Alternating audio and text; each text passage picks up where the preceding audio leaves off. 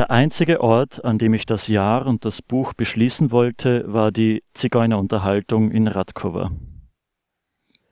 Die Emils hatten mich zu dem Silvesterfest ihres Romerdorfes eingeladen und ich konnte mir keinen würdigeren Jahresabschluss denken.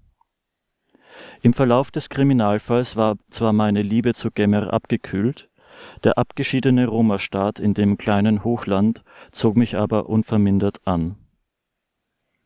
Also fuhr ich am 31. Dezember 2008 noch einmal hin. Ich kam am frühen Abend unten an in der Bezirkshauptstadt Rimavska Sobota. Um sechs setzte ich mich in den Bus, der hinauffuhr und der irgendwo dort oben endete. Es war längst dunkel. Der Bus war fast leer. Der Busfahrer hatte es eilig. Er fuhr vor der Abfahrtszeit los, eilte immer weiter dem Fahrplan voraus und hielt nur, wenn man ihn anschrie. Das letzte Dorf im Flachland, dort gab es noch Lichter. Auf den Erdkuppen der Äcker lag dünner, gehärteter Schnee. Es ging hinauf durch den kahlen Laubwald, nicht steil, aber kurvenreich. Lange keine menschliche Siedlung. Dann ging es wieder etwas hinunter. Der Fahrer schnitt rücksichtslos in die uneinsehbaren Kurven hinein. Es passierte nichts, es kam kein Auto entgegen, die ganze Zeit nicht. Der Wald lichtete sich, der Bus fuhr in das kleine Hochland ein. Ich war der letzte verbliebene Fahrgast. Der Fahrer überfuhr alle Haltestellen, er raste an Radkowska Lehota vorbei. In Radkova stellte ich mich neben den Fahrer, rief etwas und sprang ab. Ich stand allein auf der unteren Dorfstraße. Mir fiel auf, wie bitterkalt diese Silvesternacht war. Ich musste ein Stück zu Fuß gehen zu Emils Haus. Es war dunkel und still. Nur an der Kreuzung brannte eine Laterne vor der Dorfkaschemme Milka, die mir in ihrer Verlassenheit mit einer Kette an der Tür grau und hässlich erschien. Viele Häuser waren unbeleuchtet, aus einem blinkten poppige Weihnachtslichter, aus einem anderen ein rotes Herz. Vor dem leeren Gerippe eines verfallenen Neubaus standen zwei dunkelhäutige Burschen. Sie standen im Dunkeln, sie warteten und schwiegen. Von einem Fest war nichts zu spüren. Ich ging durch eine klirrend kalte Düsternis. Wie mein Buch war ich im Nichts gelandet. Schon bereute ich diese letzte Reise. Was zum Teufel hatte ich in dieser Fremde verloren? Ich war zu früh. Es dauerte etwas, bis Emil Senior aus dem Haus kam, um mir das eiserne Tor seiner Einfahrt aufzuschließen. Die Schuhe der Bewohner standen draußen, auch ich stellte meine in den Frost. Ich trat ein in die große langgezogene Essküche, in der ich im Juli gefrühstückt hatte. Emil Junior rasierte sich gerade am Waschbecken. Von der Essküche ging es in zwei Richtungen weiter, nach vorne und nach hinten, weshalb Emil Senior sein Haus ein Doppelhaus nannte. Sieben Leute wohnten in dem Doppelhaus. Emil Senior mit seiner lustigen Frau, zwei Töchter, zwei Söhne und die hübsche Freundin des jüngeren Sohns, die immer wieder lächelnd Hausarbeit verrichtete. Sie baten mich an den Küchentisch, ich packte meine Mitbringsel aus. Sie hatten schon gegessen, ich aß allein. Ich bekam eine Nudelsuppe, die kalt war, und ebenfalls ausgekühlte Schnitzel mit Erdäpfel-Mayonnaise-Salat. Die Hausfrau tischte reichlich auf. Sie hatte separat Krautfleisch vorbereitet, in einem gewiss 20 Liter fassenden Topf.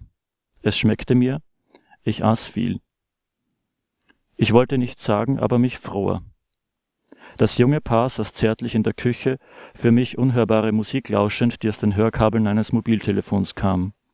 Sie saßen auf der Ofenbank, aber der Ofen war kalt.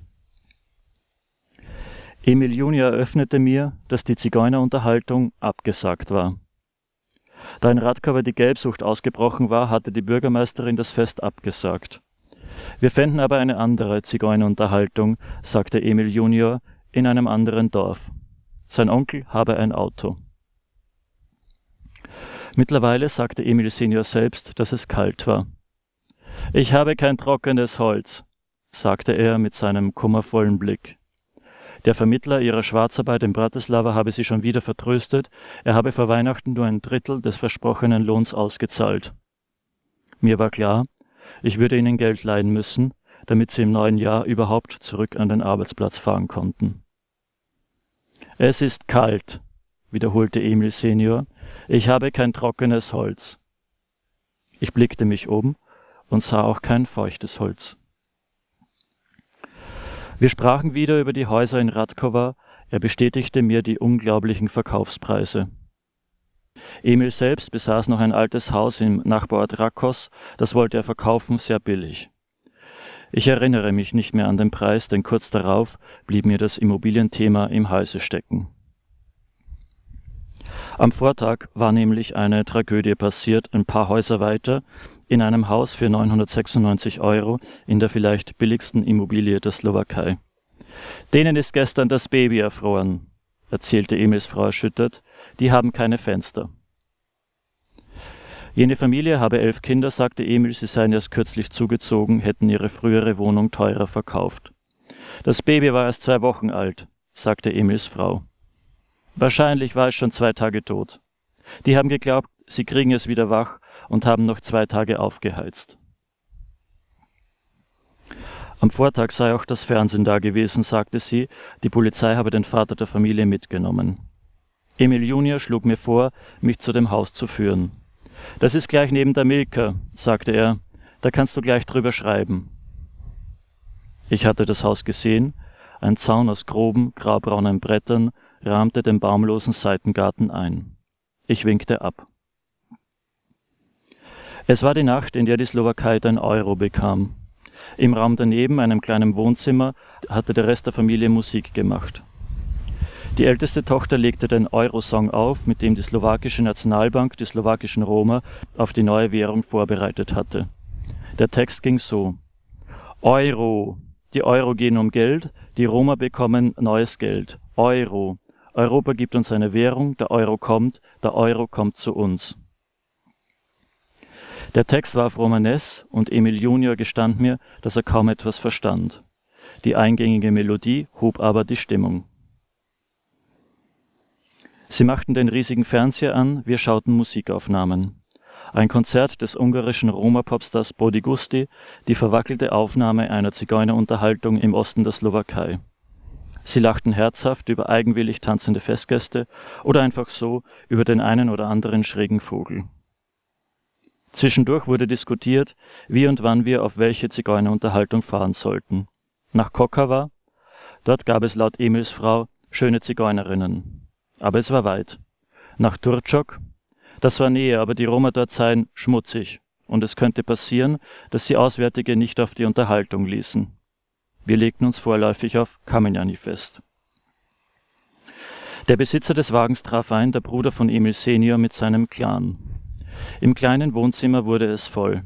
Sie hatten ihre Oma dabei. Die Oma war noch nicht alt, sie trug ihre blondierten Haare kurz und glatt. Im Widerschein des Fernsehers hätte man sie für eine deutsche Pauschaltouristin nach drei Wochen Mallorca halten können. Es zieht, sagte die Oma immer wieder. Es ist kalt, sagten sie immer wieder, und sie sagten immer wieder Trink zu mir, aber weder wurde es warm, noch wurde jemand betrunken. Wir hatten ein Auto, aber kein Benzin. Es gab in dem kleinen Hochland keine Tankstelle. Es gab nur einen alten Privatier in einem Nachbardorf, der aus Kanistern Benzin verkaufte, aber gewiss nicht nach Mitternacht, er war schon ein älterer Herr. Emil Seni und sein Bruder fuhren tanken. Nach einer Ewigkeit kamen sie wieder. Wir fahren nirgendwo mehr hin, eröffnete uns Emil Senior. Das Auto war unterwegs krepiert. Inzwischen begann das neue Jahr. Wir gingen auf die Straße. Auf einem Erdhaufen zündete Emil Senior winzige Raketen, ein klägliches Feuerwerk, Rohrkrepierer fast alle. Im Dunkeln kam ein Mädchen auf mich zu, die 16-jährige Nachbarstochter. Sie wünschte mir ein gutes neues Jahr, küsste mich auf die Wange und verschwand. Aus den Lautsprechern der Gemeinde dröhnten Schlager. Wir gingen zum Hauptplatz hinauf, auch dort brannten nur wenige Laternen.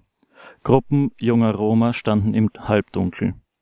So viele Zigos, flüsterte mir Emil Junior ironisch zu. Renoviert war nur das Rathaus in der Mitte, dort war es hell. Vor der Tür des Rathauses stieß die Bürgermeisterin mit zwei Dutzend Leuten an. Kommt ihr nicht auch vor, sagte ich zu Emil Senior, dass vor dem Rathaus ausschließlich Gatsche stehen? Er schüttelte beschwichtigend den Kopf. Ich trat näher, Tatsächlich stießen mit der weißen Bürgermeisterin nur Weiße an.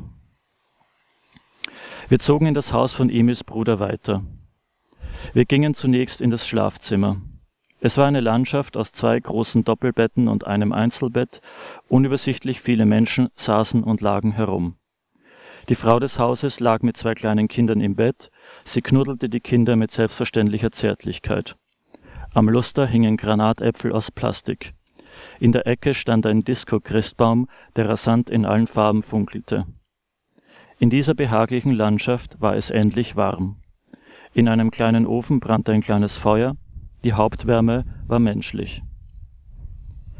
Am Küchentisch versammelten sich die Männer. Emil Junior kam verspätet hinzu. Er sagte, auf dem Hauptplatz prügeln sich schon die Ostler.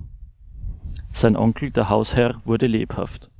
Er war im Ausland gewesen in Italien und erklärte nun den übrigen die Welt. In Österreich hält man Siesta, sagte er. Da hat ein paar Stunden alles zu und in der Zeit saufen sie.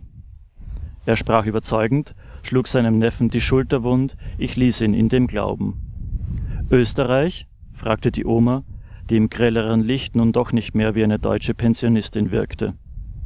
In Österreich habe ich vor einem Supermarkt gebettelt. Die Österreicher hätten damals großzügig gegeben. Kommt, rief sie heiter aus, lasst uns nach Österreich betteln fahren. Das waren die fröhlichsten Momente meiner Silvesternacht 0809. Als wir kurz darauf in Emils Doppelhaus zurückkehrten, war Radkova so finster, dass man nicht die Hand vor den Augen sah.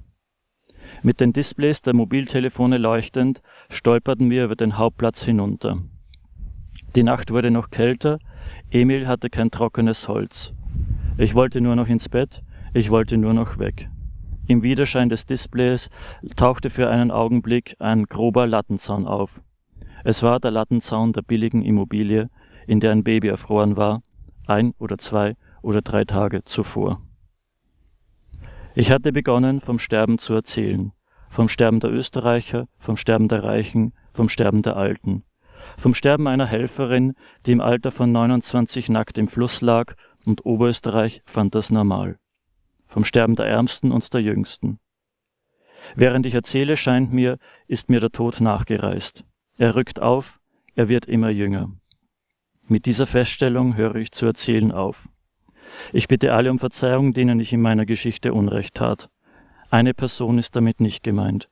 Die Person, die Dennis Scholtisovas Leben zerstört hat, bitte ich nicht um Verzeihung. Vielleicht liest sie diese Zeilen. Will sie nicht endlich jemand fassen?